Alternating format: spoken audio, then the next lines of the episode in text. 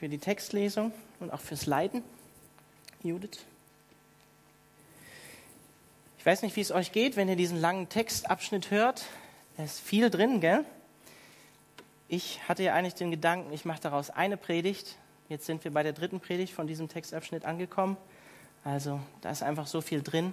Und heute habe ich eigentlich nur zwei Verse, Verse 13 und 14, wo es um den Heiligen Geist geht. Und ich muss gestehen, sind die, also das ist der kürzeste Abschnitt sozusagen von diesem langen Abschnitt. Und mir fiel es am schwersten, eine kurze Predigt draus zu machen. Ja? Also sorry, äh, wenn ich heute nicht auf meine 40 Minuten komme. Ich werde es versuchen. Wir sind im Epheserbrief. Ähm, ich hoffe, das habt ihr inzwischen gemerkt. Es geht um Identität. Ja? Worin suchst du deine Identität? Wer bist du? Und es ist einfach wichtig zu wissen, was Gott darüber sagt, wer wir sind.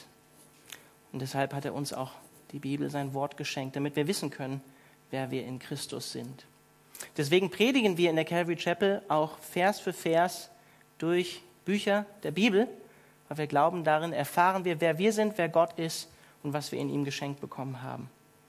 Und dieser ganze Abschnitt, den wir gerade gehört haben, da preist eigentlich Paulus Gott für die Erlösung, die wir in Christus geschenkt bekommen haben. Und ja, ich werde nochmal rekapitulieren, was das alles ist, bevor wir zu diesen zwei Versen kommen. Vielleicht sagen einige von euch oder denken jetzt einige von euch, oh, nochmal, nochmal das wiederholen. Ja, ich glaube, ja, es ist wichtig, uns immer wieder daran zu erinnern, was für Wahrheiten das sind, von denen Paulus hier schreibt. Die ersten Verse, Verse drei bis sechs, sprechen davon, dass wir erwählt sind durch Gott den Vater in Christus, dass wir gesegnet und erwählt sind in Christus. Gesegnet zu sein heißt, Gott meint es gut mit dir. Gott hat etwas Gutes über dein Leben im Sinn in Christus. Du bist erwählt, angenommen vor Grundlegung der Welt, unabhängig von dem, was du für Gott tust, unabhängig von deiner Leistung, bevor du schon überhaupt etwas für Gott tun konntest. Du bist dazu berufen, heilig und makellos zu sein in Christus. Und du bist es in Christus. Du bist nicht zu schmutzig, du bist nicht zu dreckig sondern du bist rein und heilig in Christus, wie es immer wieder in diesem ersten Versen heißt. Und du gehörst zu Gottes Familie. Du gehörst es vorher dann nicht dazu, bevor du nicht in Christus warst.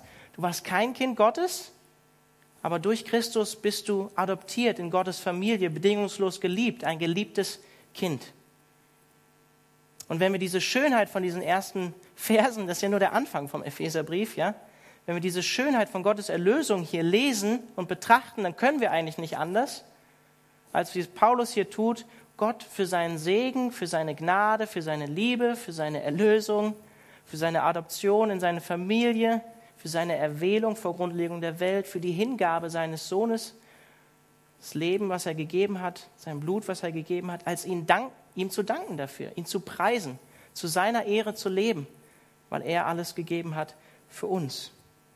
Und letztes Mal haben wir uns genau damit beschäftigt, mit der Erlösung, die uns geschenkt ist in Christus. Dass wir beschenkt sind in Christus. Freigekauft von der Sünde, freigekauft äh, von der Herrschaft auch des Gesetzes, das uns vorgibt, was richtig und was falsch ist, was wir aber niemals halten können. Dass wir freigekauft sind aus unserer selbstsüchtigen, sündigen Natur als Menschen, ja, auch wenn wir immer wieder fallen und dass wir freigekauft sind aus der Vergänglichkeit dieser Welt, letztlich vom Tod, so wie es Paulus in 1. Korinther 15 anfängt uns zu erklären, dass wir Anteil haben an der Auferstehung Christi, wenn wir mit ihm verbunden sind und auch leiblich zu neuem Leben eines Tages auferstehen werden. Und dann haben wir gesehen, dass wir oder dass Gott uns seinen Plan offenbart hat, dass er alles vereinen will in Christus am Ende der Zeit. Und wenn Gott einen Plan für diese Welt hat, dann heißt es auch, er hat auch einen Plan für dein Leben, wenn er schon einen Plan fürs Universum hat. Und wenn alles in Christus letztlich vereint werden soll, wir haben heute Tag der deutschen Einheit, übrigens, Lukas, ich dachte bei den Versen, die du gelesen hast, passt ja eigentlich gut zum Tag der deutschen Einheit. Wenn alles in Christus seinen Ursprung hat, aktuell besteht und auch sein Ziel findet, dann ist die letzte Konsequenz, dass auch dein Lebenssinn, dein Lebensziel in Christus zu finden ist, weil alles in ihm sein Ende und sein Ziel hat. Und wir haben gesehen, dass wir göttliche Erben sind in Christus, dass wir reich beschenkt sind und Miterben sind durch Christus, weil wir mit ihm verbunden sind. Und heute schauen wir uns die Versiegelung durch den Heiligen Geist an, unseren Beistand. Und ich habe die Predigt überschrieben. Ich werde am Ende nochmal genauer dazu sagen, äh, genaueres dazu sagen, weil ihr euch vielleicht wundert über das eine Wort im Predigtitel. Du bist bewahrt und verlobt in Christus. Du bist bewahrt und verlobt in Christus. Das ist das heutige Thema. Ich lese gerne nochmal den Vers 12 vor, bevor wir dann in Vers 13 gehen. Also er hat uns in Übereinstimmung mit seinem Plan erwählt, mit dem Ziel, dass wir zum Ruhm seiner Macht und Herrlichkeit beitragen. Wir alle, sagt Paulus, die wir unsere Hoffnung auf Christus gesetzt haben. Wörtlich, wir alle, die wir unsere Hoffnung zuvor auf Christus gesetzt haben. Und dann sagt er, auch ihr gehört jetzt zu Christus. Ich sage es einfach nochmal zum Verständnis. Manche Ausleger beziehen die ersten Verse, Verse 3 bis 12, einschließlich auf Judenchristen und sagen hier ab Vers 13, wo er sagt, auch ihr gehört jetzt zu Christus, sagen sie, bezieht sich Paulus bewusst auf die Heidenchristen, weil das ist auch ein Thema, was in Kapitel 2 noch vorkommt, die Versöhnung von Juden und Heiden in einem Leib der Kirche durch Christus, Einheit durch Christus. Aber andere Ausleger gehen davon aus, dieser ganze Abschnitt bezieht sich eigentlich auf die gesamte Christenheit, ohne unter die Unterscheidung zwischen Juden und Heidenchristen.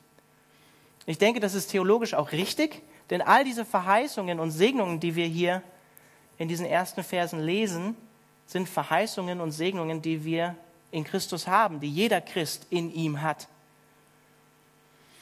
Deswegen sagt Paulus hier, auch ihr oder in ihm seid auch ihr versiegelt worden. Auch ihr seid in ihm. Und ich glaube, Paulus, man kann das auch so verstehen, dass Paulus hier bewusst einfach nochmal die ephesischen Christen einfach hervorhebt und sagt, hey, all diese Segnungen, von denen ich gerade gesprochen habe, sie treffen auch auf euch zu. Auch ihr habt diesen Segen in Christus, ob Jude oder nicht. An diesem Segen, von dem ich in den ersten Versen gesprochen habe, liebe Epheser, an dem habt ihr Anteil, wie alle anderen Christen in dieser Welt auch. Auch ihr, liebe Freiburger, der Calvary Chapel Freiburg oder Gäste der Calvary Chapel Freiburg, wenn ihr heute hier seid, ihr habt in Christus Anteil an diesem Segen. Auch ich, lieber Alex, der ich mit Christus verbunden bin, habe Anteil an diesem Segen. Auch du, Judith, auch Lukas. Du kannst deinen Namen da einfügen. Und wie Paulus hier sagt, alle, die das Wort oder die Botschaft der Wahrheit gehört haben und dem Evangelium der Rettung oder eurer Rettung Glauben geschenkt haben. Und ich hoffe, du bist heute Abend hier und kannst das sagen. Du hast dem Evangelium Glauben geschenkt. Und nochmal, ich finde es interessant, bei all dieser Erwähnung von Prädestination, dass wir vorherbestimmt sind und erwählt sind von Christus oder von Gott in Christus vor Grundlegung der Welt, finde ich es interessant, dass es eine menschliche Komponente gibt. In Vers 12 haben wir am Ende gelesen, wir müssen unsere Hoffnung in Christus setzen. Und hier lesen wir in Vers 13, ihr habt die Botschaft der Wahrheit gehört, das Evangelium, das euch Rettung bringt. Und weil ihr diese Botschaft im Glauben angenommen habt, hat Gott euch, wie er versprochen hat, den Geist gegeben. Also es geht darum, unsere Hoffnung in Christus zu setzen und dem Evangelium Glauben zu schenken, es zu hören und anzunehmen und Ja dazu zu sagen. Und es braucht menschliches, einen menschlichen Boten, wie Paulus sagt, damit jemand von dieser Botschaft erzählt. Äh, Römer 10, Vers 14 bis 15, sicherlich einigen von euch ein Begriff. Da schreibt Paulus Folgendes. Den Herrn anrufen kann man nur, wenn man an ihn glaubt. Logisch, oder? Ich kann ja nur Gott preisen, wenn ich auch an ihn glaube. Wenn ich nicht glaube, dass er existiert, dann preise ich ihn auch nicht. An ihn glauben kann man nur, wenn man von ihm gehört hat. Das heißt, wenn Gott jemanden gesandt hat, gebraucht hat, hoffentlich heute auch so wie mich hier, der ich hier stehe und euch vom Evangelium erzähle, dann ist es kein Zufall, dass du heute hier bist und ich dir vom Evangelium erzähle. An ihn kann man nur glauben, wenn man von ihm gehört hat. Von ihm hören kann man nur, wenn jemand da ist, wie ich gerade gesagt habe, der die Botschaft von ihm verkündet. Und die Botschaft kann nur verkündet werden, wenn jemand den Auftrag dazu bekommen hat. Und ich denke, Gott hat ihn mir hier auf jeden Fall für die Gemeinde gegeben.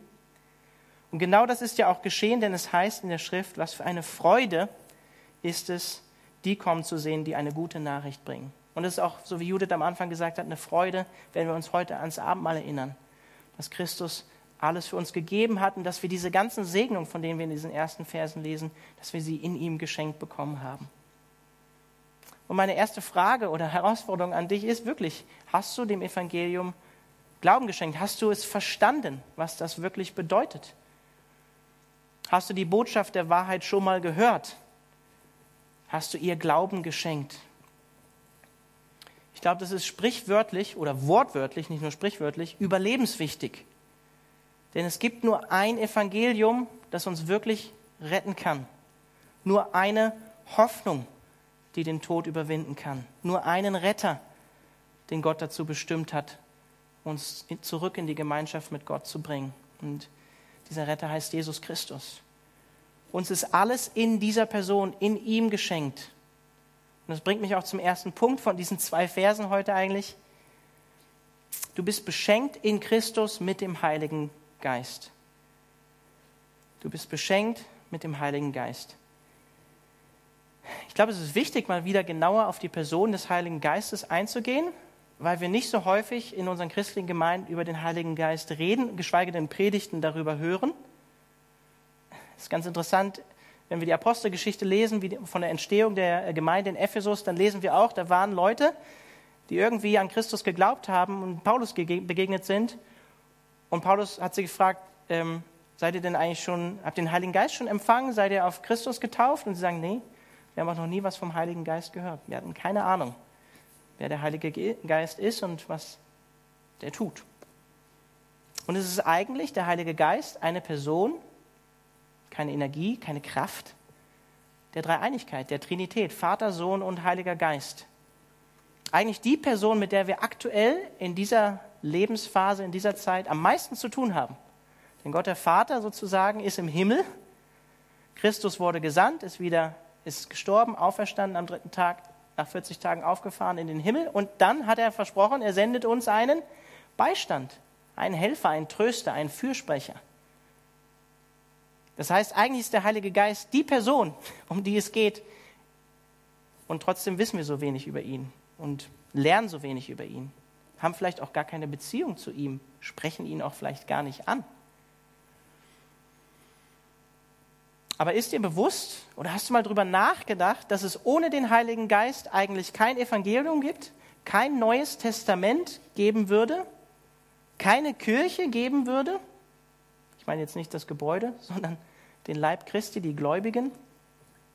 Es gäbe keine Wiedergeburt, keine Erneuerung durch den Heiligen Geist, dann auch keinen Glauben und auch keine Christen ohne den Heiligen Geist. Und Paulus sagt ganz klar, der natürliche Mensch, der, der den Geist Gottes nicht hat, seit dem Sündenfall, dritte Mose, getrennt von Gott, der kann ohne den Heiligen Geist das Evangelium überhaupt nicht begreifen, überhaupt nicht verstehen. Und deswegen ist der Heilige Geist so wichtig, so ein Geschenk. 1. Korinther 2, Verse 10 bis 12. Übrigens sind wir auch am Mittwochsgottesdienst durch den ersten Korintherbrief gegangen. Könnt ihr auch online nachhören, die ganzen Predigten zum Korintherbrief. Da schreibt Paulus ab Vers 10, uns aber hat Gott dieses Geheimnis, das Geheimnis des Evangeliums, durch seinen Geist, den Heiligen Geist enthüllt, durch den Geist, der alles erforscht, auch die verborgensten Gedanken Gottes. Nur Gottes Geist ist dazu imstande, denn genauso wie die Gedanken eines Menschen nur diesem Menschen selbst bekannt sind, und zwar durch den menschlichen Geist, genauso kennt auch nur der Geist Gottes die Gedanken Gottes. Niemand sonst hat sie je ergründet. Wir aber, also wir, die wir Christen sind, wir haben diesen Geist erhalten, den Heiligen Geist. Den Geist, der von Gott kommt, nicht den Geist der Welt. Darum können wir auch erkennen oder verstehen oder begreifen, was Gott uns in seiner Gnade alles geschenkt hat. Das heißt, das zu begreifen, was Paulus hier entfaltet, die Erlösung, das begreifen wir durch den Heiligen Geist. Das begreifen wir in der Tiefe des Herzens erst durch den Heiligen Geist, der uns das eröffnet und uns ganz persönlich auch zeigt und auch anwendet, was das für dein persönliches Leben auch bedeutet. Ich habe, glaube ich, vor anderthalb Wochen auch eine ermutigende ähm, Nachricht über Facebook bekommen, wo jemand mir geschrieben hat und gesagt hat, hey, das hat genau in meine Situation gesprochen, wo der Heilige Geist genau das gebraucht hat und genau das getan hat. Gottes Wort ins Leben von einer Person angewendet hat. Und dann lesen wir in Vers 14 das, was ich gerade gesagt habe. Ein Mensch, der Gottes Geist nicht hat, lehnt ab, was von Gottes Geist kommt, er hält es für Unsinn und ist nicht in der Lage, es zu verstehen, weil ihm ohne den Geist Gottes das nötige Urteilsvermögen fehlt. Das heißt, hier in Vers 13, ähm, dass die Botschaft der Wahrheit oder wörtlich das Wort der Wahrheit oder das Evangelium, das euch Rettung bringt, das wird offenbart und verständlich durch die dritte Person der Trinität, durch den Heiligen Geist, durch den Geist der Wahrheit, wie er in der Bibel auch genannt wird. Und das Tolle ist, wenn wir an Christus glauben, wenn wir in Christus sind, wenn wir mit ihm verbunden sind, dann haben wir den Heiligen Geist empfangen, geschenkt bekommen. Und wir können erkennen und verstehen, was Gott uns geschenkt hat in Christus. Ganz im Sinne von diesem Abschnitt, in dem wir uns gerade befinden. Und deswegen heißt es im Heidelberger Katechismus auch in der Frage 53, was glaubst du über den Heiligen Geist? Erstens, der Heilige Geist ist gleicher ewiger Gott mit Vater und Sohn. Und zweitens, er ist auch mir gegeben und gibt mir durch wahren Glauben Anteil an Christus und allen seinen Wohltaten. Er tröstet mich und wird bei mir bleiben in Ewigkeit. Also er ist auch dir gegeben und gibt dir durch wahren Glauben Anteil an Christus, an der Gemeinschaft mit Christus und allen seinen Segnungen sozusagen, an allen seinen Wohltaten. All das was wir hier in den ersten Versen lesen. Der Heilige Geist überführt dich das erste Mal von Sünde. Dass du das erste Mal überhaupt begreifst, du bist Sünder, du brauchst einen Erretter, du brauchst einen Erlöser. Und er tut es auch immer wieder, wenn wir schon länger Christen sind und auf Abwägen sind. Und auch wenn es dir schlecht geht, ist er der Tröster. Er leitet uns. Ganz praktisch auch in unserem Leben, natürlich auch durch das Wort Gottes. Ich glaube auch, der Heilige Geist kann uns auch so Leitung schenken, natürlich, niemals abwegig vom Wort Gottes, was inspiriert ist durch den Heiligen Geist, wie Paulus sagt in Timotheus. Der Heilige Geist schenkt dir geistliche Gaben, schenkt der Gemeinde Gaben, kommen wir auch noch zum Epheserbrief. Hilft uns, Gott überhaupt gehorsam sein zu können, überhaupt zu ihm zu beten und Gottes Wort verstehen zu können, was der Heilige Geist auch inspiriert hat. Und jeder, der seine Hoffnung in Christus gesetzt hat, diesem Wort der Wahrheit oder dieser Botschaft des Evangeliums Glauben geschenkt hat, hat den Heiligen Geist empfangen. So wie Paulus auch in Kapitel 12 vom ersten Korintherbrief sagt, niemand kann sagen, Jesus ist Herr, außer durch den Heiligen Geist. Das heißt, damit du das überhaupt sagen kannst und wirklich auch von Herzen meinst, brauchst du den Heiligen Geist. Hast du den Heiligen Geist? Wenn du sagst, ja, du glaubst an Christus, du, du bist Christ, du bist dir dem gewiss, dann hast du den Heiligen Geist empfangen. Und das bedeutet auch, dass der Heilige Geist in dir lebt, in dir Wohnung genommen hat, bei dir ist. Egal wie es in deinen Freundschaften aussieht, egal wie eng deine Beziehungen zu anderen Menschen sind, du bist nicht allein in dieser Welt wenn du Christ bist.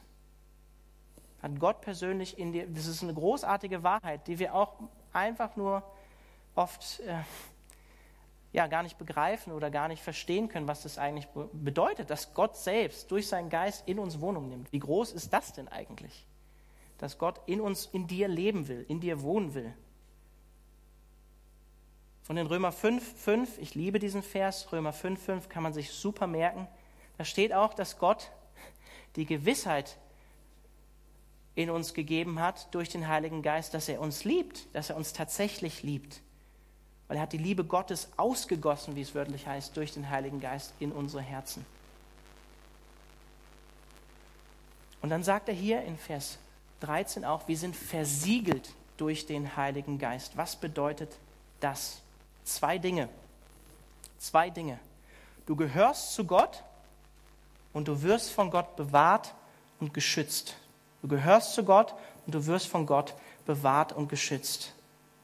Wofür steht, steht dieses Wort Siegel in Vers 13?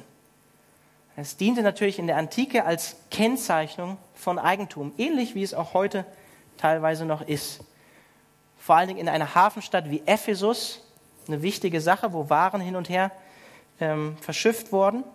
Vielleicht kannst du es dir modern auch übersetzen als Copyright-Zeichen, vielleicht etwas unschön auch als Brandzeichen von einem Tier, was zu einem Besitzer gehört, oder vielleicht auch ein Sklave in der damaligen Zeit. Und genauso dient der Heilige Geist als Identifikation unserer Zugehörigkeit und unserer Identität. Das heißt mit anderen Worten, durch den Heiligen Geist stehen wir und gehören wir zu Gott und stehen unter seiner Autorität, sind sein Eigentum, gehören zu ihm. Und deswegen sind wir auch, wie Paulus schreibt, auch in Korinther, Tempel des Heiligen Geistes geworden. Wichtige Verse natürlich im Kontext von, ähm, von sexueller Unmoral, aber ich möchte sie trotzdem gerne lesen, Verse 19 bis 20. Da schreibt Paulus, habt ihr denn vergessen, dass euer Körper ein Tempel des Heiligen Geistes ist? Der Geist, den Gott euch gegeben hat, wohnt in euch und ihr gehört nicht mehr euch selbst. Gott hat euch als sein Eigentum erworben. Denkt an den Preis, den er dafür gezahlt hat. Darum geht mit eurem Körper so um, dass es Gott Ehre macht. Der Preis, den er dafür bezahlt hat, war natürlich das Blut von seinem Sohn, was er gegeben hat, sein Leben als Erlösung, als Freikauf, sodass wir überhaupt erst Gottes Eigentum werden konnten. Und durch den Heiligen Geist macht Gott seinen Besitzanspruch für alle anderen geistlichen Mächte, als Christen glauben, es gibt eine geistige Welt, die wir nicht sehen, für alle anderen geistlichen Mächte, Epheser 6, offensichtlich, du gehörst zu Gott. Du bist sein, sein Eigentum. Und weil wir zu Gott, weil du zu Gott gehörst, wenn du in Christus bist, kannst du dir auch gewiss sein und sicher sein, dass Gott sein Eigentum bewahrt und schützt. Amen? Amen, oder? Ein Siegel schützt natürlich auch vor einem unrechtmäßigen Zugriff auf Eigentum. Kennt ihr natürlich auch von Briefen oder Dokumenten. Und Gott hat dir einen Teil, wörtlich wie es heißt in 1. Korinther 2, einen Teil seines Geistes gegeben. Eigentlich völlig irre, kann man gar nicht begreifen, wie das zu verstehen ist, ein Teil seines Geistes. Und dies sollte uns nicht naiv werden lassen oder irgendwie naiv durchs Leben gehen lassen, dass wir bewahrt sind von Gott, aber furchtlos durch diese Welt gehen lassen. Ich weiß nicht, ob ihr diese Aussage von Jesus im Hinterkopf habt, wo er sagt, wir sollen nicht die Menschen fürchten, die zwar unseren Leib, unseren Körper töten können, sondern vielmehr Gott, der ein ewiges Gericht über uns als Menschen sprechen wird und sprechen kann. Und wenn dem so ist, dann können wir wirklich furchtlos, furchtlos durch diese Welt gehen, wenn Gott für uns ist können wir furchtlos durch dieses Leben gehen. Nicht naiv, aber furchtlos. In der Sicherheit und der Gewissheit, wir sind bewahrt und geschützt in Gott, weil wir sein sind. Und ehrlich gesagt, häufig fürchten wir uns vor Menschen mehr als vor Gott. Häufig fürchten wir uns mehr, vor Leuten zu stehen, irgendwas zu erzählen, vielleicht uns zum Evangelium zu bekennen, als vor Gott. Sagt viel über unseren Glauben dann aus, wenn dem so ist. Gottes Geist lebt also in dir, ist bei dir, auf dir. Das heißt, du bist beschützt und bewahrt durch Gottes Geist. Und keine geistliche Macht kann dir etwas anhaben oder hätte einen Besitzanspruch noch auf dein Leben, außer Gott allein, wenn du in Christus bist.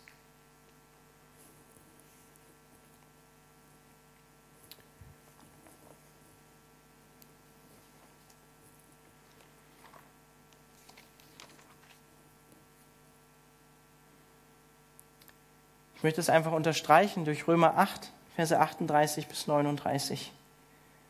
Ich bin überzeugt, weder Tod noch Leben, weder Engel noch unsichtbare Mächte, weder Gegenwärtiges noch Zukünftiges, noch gottfeindliche Kräfte, weder Hohes noch Tiefes, noch sonst irgendwas in dieser Schöpfung wird uns je trennen können von der Liebe Gottes, die uns geschenkt ist in Jesus Christus, unserem Herrn. Amen, oder? Keine geistige Macht kann dir etwas anhaben.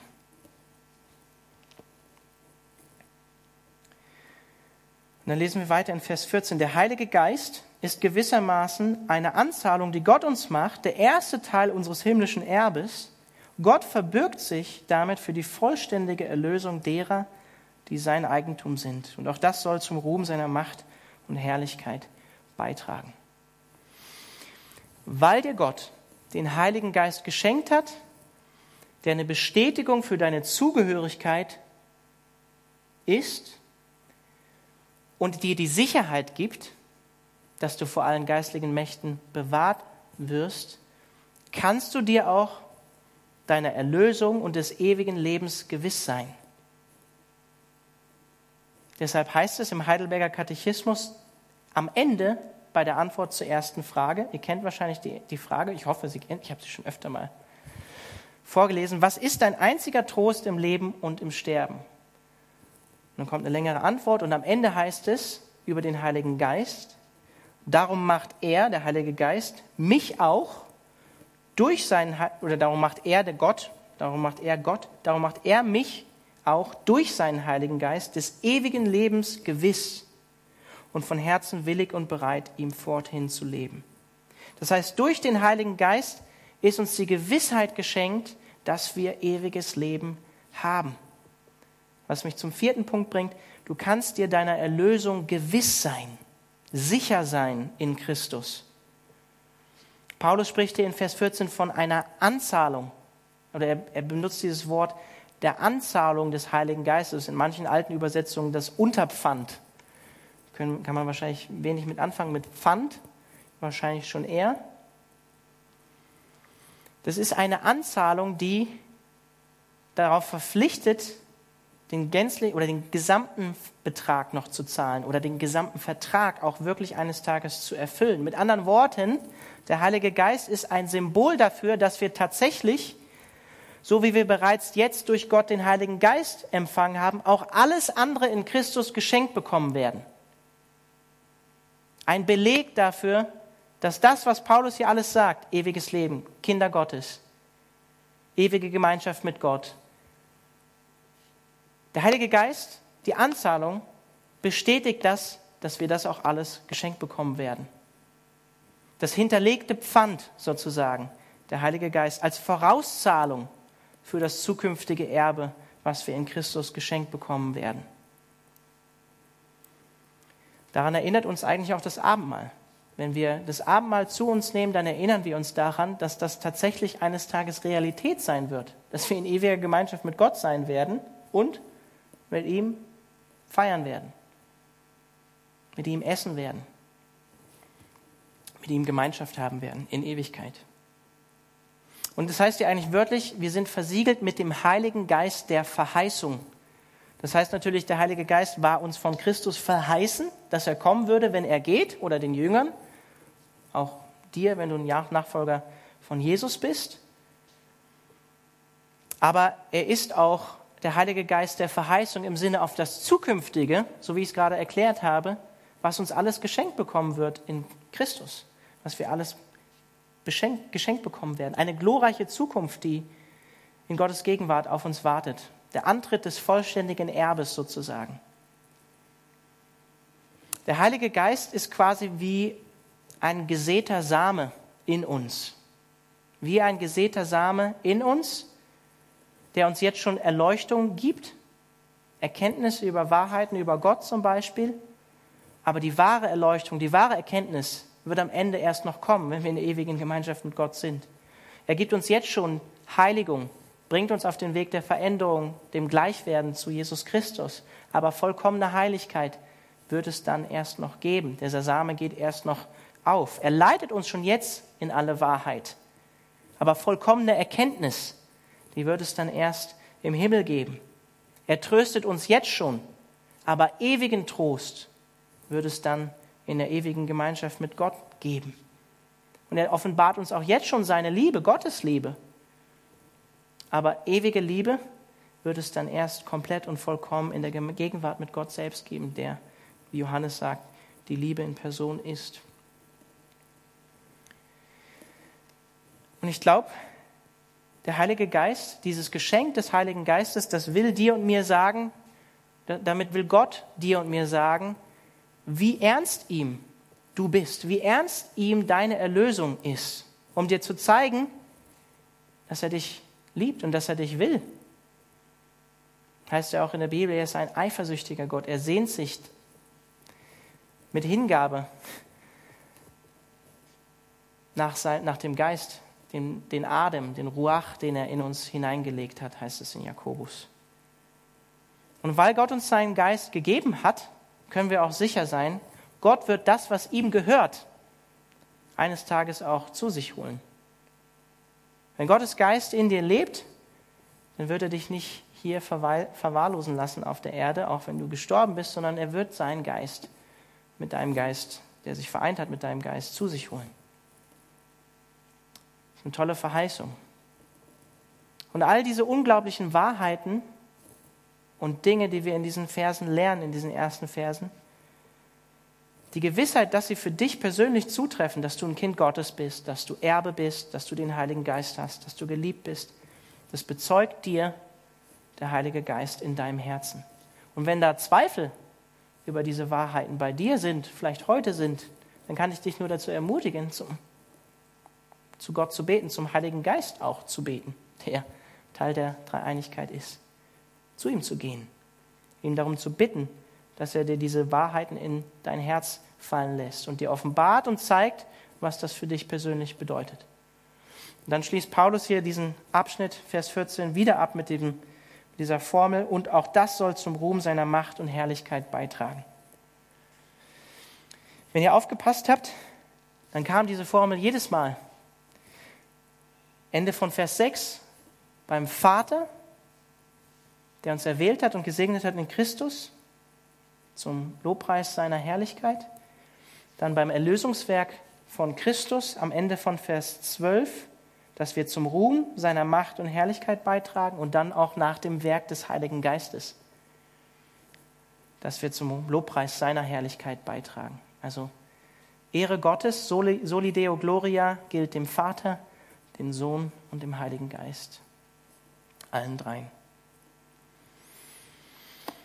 Und damit möchte ich auch abschließen und aber überleiten zum Abendmahl, was wir jetzt heute gemeinsam hier vorne im Kreis feiern wollen, wie wir das so häufig im Mittwochsgottesdienst machen. Die Bibel sagt über uns, die Gläubigen, und das werden wir auch noch im Epheserbrief sehen, dass wir Gottes Geliebte sind. Seine Braut. Ich weiß, das ist für euch Männer vielleicht ein bisschen komisch, dass ihr die Braut seid. Müsst ihr euch mit abfinden. Und es wird eine himmlische Hochzeitsfeier geben. Ich sage das immer gerne auch auf Hochzeiten, weil die Ehe darauf hindeutet, auf diese Vereinigung von Christus und der Gemeinde. Und wenn wir bei diesem Bild bleiben, das uns gegeben ist, dann verstehen wir auch die Rolle des Heiligen Geistes sehr, sehr gut. Ich habe ja gesagt, ich komme nochmal auf diesen Begriff verlobt in Christus zurück. Der Heilige Geist wird als Siegel beschrieben, als Anzahlung, als Verheißung für Zukünftiges, das sicher kommen wird. Eine Hochzeit, eine himmlische Hochzeit, die Vereinigung, ewige Vereinigung mit Christus. Und ich finde, das beste Bild oder die beste Umschreibung, die ich je für den Heiligen Geist in diesem Zusammenhang gehört habe, ist folgende. Der Heilige Geist ist in diesem Zusammenhang als, besten, als, als am besten, finde ich, als Verlobungsring zu verstehen. Ich habe diesen Gedanken von John Eldridge, den einige sicherlich auch kennen, und er schreibt Folgendes. Es ist ein überwältigender Gedanke, dass wir wahrhaftig Gottes Geliebte sind, die Braut, die er vorbereitet, um sie vor den himmlischen Herrschern in all ihrer Schönheit zu offenbaren. Römer 8. Es macht Freude, darüber nachzudenken, dass er in seiner überschwänglichen Güte sogar die Drachen und Läuse benutzt. Damit meint er die schlechten Dinge in unserem Leben, die Gott auch zulässt, die uns aber nach Römer 8 zum Guten dienen. Römer 8, 28. Dass er in seiner überschwänglichen Güte sogar die Drachen und Läuse benutzt, um uns zu unserer wahren Identität als Söhne und Töchter Gottes und gemeinsam als die Braut Christi zu befreien. Wir sind tatsächlich ihm Verlobte und haben das erste Siegel seiner Liebe bereits empfangen durch den Geist, der in uns wohnt. Ich finde, das sind starke Worte. Wir sind tatsächlich ihm Verlobte und haben das erste Siegel seiner Liebe bereits empfangen durch den Geist, der in uns wohnt. Wenn du, auch als Mann, diese Liebe Gottes das erste Mal erfahren hast, bei mir war das mit 16 Jahren, dann ist das auch nichts Banales für dich, wenn du das liest. Und du kannst es begreifen, was das bedeutet, auch, auch als Mann, was es heißt, von Gott geliebt zu sein, verlobt zu sein, ihm versprochen zu sein in ewiger Gemeinschaft.